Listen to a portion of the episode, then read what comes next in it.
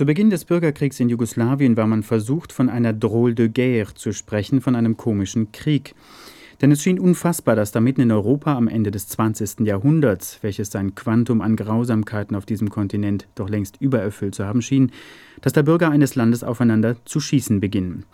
Die Kämpfe in Jugoslawien haben uns eines Schlechteren belehrt. Der Kollege Ivan Ott hatte jetzt Gelegenheit, mit einer Familie zu sprechen, die aus Kroatien geflüchtet ist, dem Gemetzel dort entkommen konnte. Nachdem aus Serbien eingeschleuste Terroristen unser Dorf überfallen hatten, haben wir uns drei Tage lang im Haus versteckt. Dann kam die Polizei und bekämpfte die Terroristen. Drei wurden erschossen. Es herrschte richtiger Krieg. Überall hat es gedonnert, aus allen Ecken wurde geschossen. Ich wollte gerade unsere Schweine füttern. Plötzlich riefen die Polizisten, wir sollten um unser Leben rennen, das Dorf verlassen. Ich habe meine kleinste Tochter an der Hand genommen und ohne etwas aus dem Haus mitzunehmen, sind wir, so wie wir waren, im Kugelhagel losgelaufen, um unser nacktes Leben zu retten. So beschreibt Frau Antunovic aus dem kroatischen Dorf Tenje ihre Flucht. Was ist mit den Dorfbewohnern geschehen, denen die Flucht nicht gelungen ist oder die nicht fliehen wollten? Die Kroaten, die nicht geflohen sind, die ihr Hab und Gut schützen wollten, wurden alle umgebracht.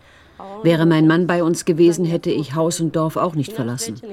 Unser Dorfgeistlicher Tomislav Cvinic ist als Geisel im Dorf geblieben. Er ist schwer zuckerkrank, aber trotzdem haben ihn die Chetniks gezwungen, für sie Schützengräben auszuheben. Wir wissen nicht, ob er noch am Leben ist. Das Rote Kreuz hat seine Mutter, die ein Bein verloren hat, noch retten können.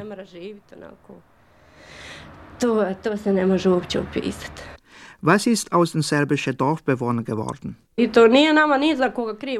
tut mir weh, dass manche mit den eingeschleusten Terroristen gemeinsame Sache machen. Aber nicht alle tun das. Unser serbischer Nachbar ist mit Frau und Kindern nach Osijek geflüchtet und hat Angst, dass er von seinen eigenen Landsleuten umgebracht wird, weil er nicht zur Waffe greifen wollte, um zusammen mit den serbischen Terroristen auf Kroaten zu schießen. Frau Antunovic hat alles verloren, wofür ihr Mann 20 Jahre lang in fremdem Land gearbeitet hat. Vor ihren Augen haben die Chetniks und einige serbische Dorfbewohner ihre Felder und Kornkammer geplündert und Schweine gestohlen. Ich konnte nichts mitnehmen.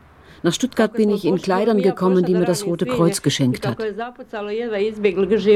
Sie ist trotzdem froh, dass sie ihr Leben und dass ihre beiden Kinder gerettet hat.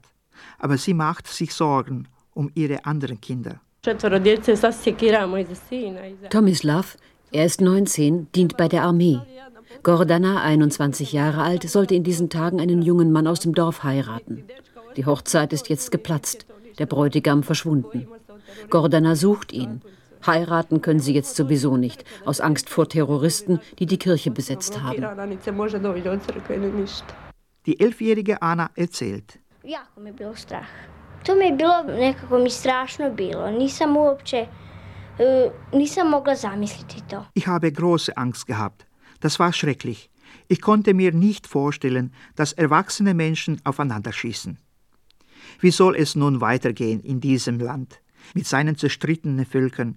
Nicht einmal die Kinder glauben an ein gutes Ende. Pa ja mislim, Možda će sve to dobro svršiti, ali ne vjerujem baš. Die Vertrauensbasis für ein friedliches Zusammenleben ist zerstört. Nikad im ja više ne vjerujem. Ich kann ihnen nie mehr vertrauen, unseren serbischen Nachbarn, Leuten, die auf Barrikaden gehen, die auf uns schießen, sogar auf die Frauen schießen.